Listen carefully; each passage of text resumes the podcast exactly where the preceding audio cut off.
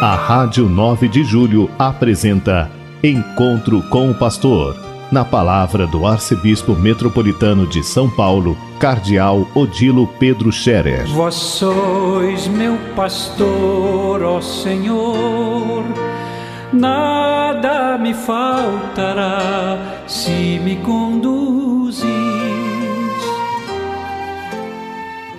Ouvintes da Rádio 9 de Julho, saudação e bênção para todos vocês nesse dia 31 de março.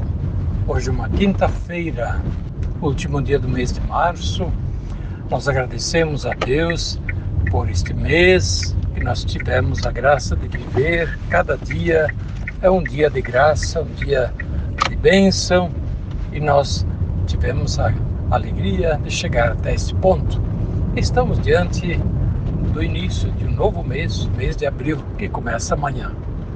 Estamos vivendo em pleno tempo da quaresma, na preparação para a Páscoa e vamos acompanhando passo a passo a liturgia da quaresma que nos vai apontando os pontos fortes da nossa fé e também da vida cristã. Durante a quaresma, nós somos chamados a fazer a nossa avaliação, nossa revisão de vida para ver como estamos, como está andando a nossa vida, se eh, nós precisamos corrigir os rumos, se está tudo bem e, portanto, eh, somos chamados ao, à conversão, ao arrependimento, à penitência, para a gente, portanto, ficar no caminho certo por onde Deus quer nos conduzir, segundo os caminhos do Evangelho. Hoje nós temos duas leituras muito bonitas, de novo, são sempre bonitas as leituras da Bíblia que nós lemos na missa. Então, na missa desta quinta-feira, da quarta semana da Quaresma, na primeira leitura nós lemos a passagem do Êxodo, onde o povo cai na idolatria. O povo cai na idolatria. Moisés está sobre a montanha, está lá com Deus longamente. Deus está lá conversando com Moisés e dando a ele as tábuas da lei, os dez mandamentos. E Moisés se demora para voltar ao povo. E o povo, lá ao pé da montanha, acha que Moisés não vai voltar mais. E começa a se movimentar, dizendo: Onde está Moisés? Moisés não volta mais. Moisés nos abandonou, Deus nos esqueceu.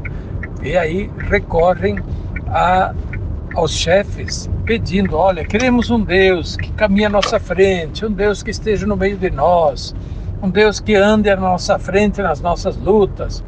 E aí fazem um bezerro de ouro, caem na idolatria, esquecem o Deus que os criou, o Deus que os libertou com tantas maravilhas e com tantas demonstrações de poder, de autoridade, mas também de favores que Deus fez pelo seu povo, demonstrações de que Deus sim estava com eles, que Deus os assistia, abençoava, que Deus os amava e libertava.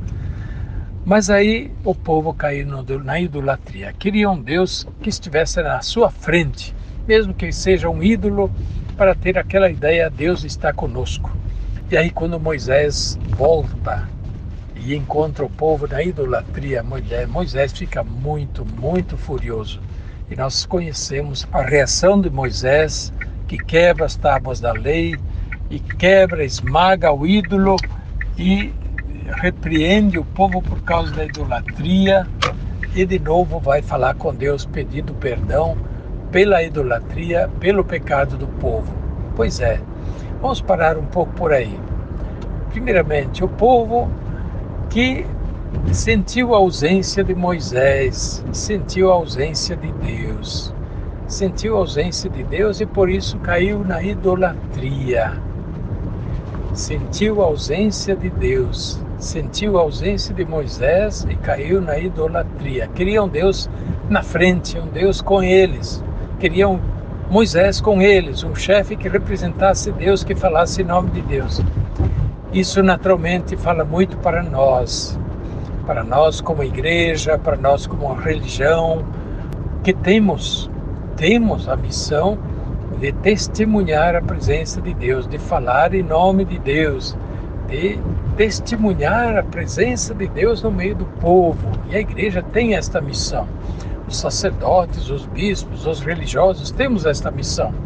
Mas também os leigos têm esta missão. Os que creem, fazem parte da igreja, têm esta missão. E os pais têm esta missão para os filhos, desde pequenos, mostrar a fé, mostrar a presença de Deus, falar de Deus, para que os filhos tenham desde cedo a percepção de que Deus está com eles e eles também podem se aproximar de Deus, que Deus não é um desconhecido, não é alguém que esquece o povo, Deus está perto. Esta é uma lição que fica muito forte para nós como igreja, dar o testemunho de Deus para que as pessoas não procurem Deus na idolatria, não procurem Deus ah, é, onde Deus não está e nem fabriquem Deus de acordo com seus gostos e um Deus fabricado pelas suas próprias mãos, o que é de fato a idolatria. Pois bem, vamos estar muito atentos a isso. Nós somos chamados nesse tempo de quaresma a rever a nossa vida. Será que estamos dando um testemunho de Deus que eh, dê este, digamos, sinal, este crédito sobre a presença de Deus, ou nosso testemunho não fala de Deus? É, nós, nós falamos pouco de Deus ou nada. Nossa voz não se manifesta por Deus e por isso o povo vai procurar Deus em outro lugar. Às vezes a gente ouve o pessoal dizer: Agora encontrei Jesus. Antes era católico, mas não ia à igreja, e não tinha nenhuma manifestação religiosa, nem aderia a nenhuma manifestação religiosa. Depois muda de religião e aí vai dizer: agora encontrei Deus, agora encontrei Jesus. Pois é muito triste ouvir isso, ouvir dizer que de repente não teve a oportunidade de encontrar Deus em nossa própria igreja, em sua própria família, no testemunho daqueles que são cristãos, são católicos e que deveriam falar de Deus, dar o testemunho de Deus. Por isso, meus irmãos, esta passagem que hoje nós lemos nos questiona a todos nós. Será que nós é, damos a ideia de ausência de Deus? Somos mudos, não falamos, não testemunhamos, damos a ideia de que Deus não age, Deus não está presente, quando temos tanta possibilidade de dar o testemunho de Deus através dos sinais de Deus em nossa vida. O Salmo nos repete hoje: Das obras do Senhor, ao meu povo, não te esqueças. Das obras do Senhor, ao meu povo, não te, não te esqueças. Pois é, esta é, este é o refrão constante na vida, na história dos profetas, que constantemente recordam a ação de Deus, a presença de Deus em sua história, em suas vidas, para não perder a fé e não ter a tentação de correr atrás de ídolos, das obras do Senhor ao meu povo não te esqueças. Não esquecer as obras de Deus.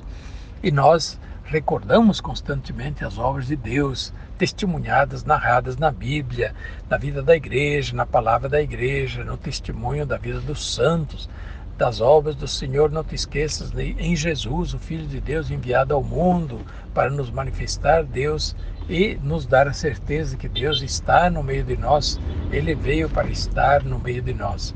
Por isso, é para nós todos, para nós católicos, para nós cristãos, um questionamento. Nós estamos dando o testemunho de Deus ou a ideia que damos é que Deus não está presente, é, Deus não age, Deus ausente. Que Deus nos ajude, que Deus converta nosso coração e nos ajuda a compreendermos sempre mais a, a nossa missão. Como Jesus disse: Vós sois as minhas testemunhas. Quero lembrar de todos os doentes, todos aqueles que pediram nossas orações, e são tantas pessoas que pediram. Eu rezei missa hoje de manhã com o cardeal Dom Cláudio. Como vocês sabem, ele também está doente e a gente está indo lá rezar missa com ele. Outro dia vão um padre também rezar missa com ele e ele está se cuidando, nós estamos cuidando dele, mas eu peço oração também por ele, por Dom Cláudio, pelo Papa Francisco, que não está doente, mas sempre pede oração, e esse tempo ele pede ainda mais oração por causa de todas as situações que o mundo enfrenta, e diante disso o Papa é aquele que de fato deve dar um testemunho do Evangelho, não ir na mesma lógica das armas, da violência, da força. É, e é, o, o Papa está dando esse testemunho: é, é o perdão, a solidariedade, a fraternidade, não o uso da força, da violência, que vai resolver os nossos problemas, os problemas do mundo. Deus nos abençoe, nos acompanhe todos os dias. A bênção de Deus Todo-Poderoso, Pai, Filho e Espírito Santo, desça sobre vós e permaneça para sempre. Amém. A Rádio 9 de Julho apresentou Encontro com o Pastor, na palavra do Arcebispo Metropolitano de São Paulo, Cardeal Odilo Pedro Scherer. Vós sois meu pastor, ó Senhor nada me faltará se me conduzir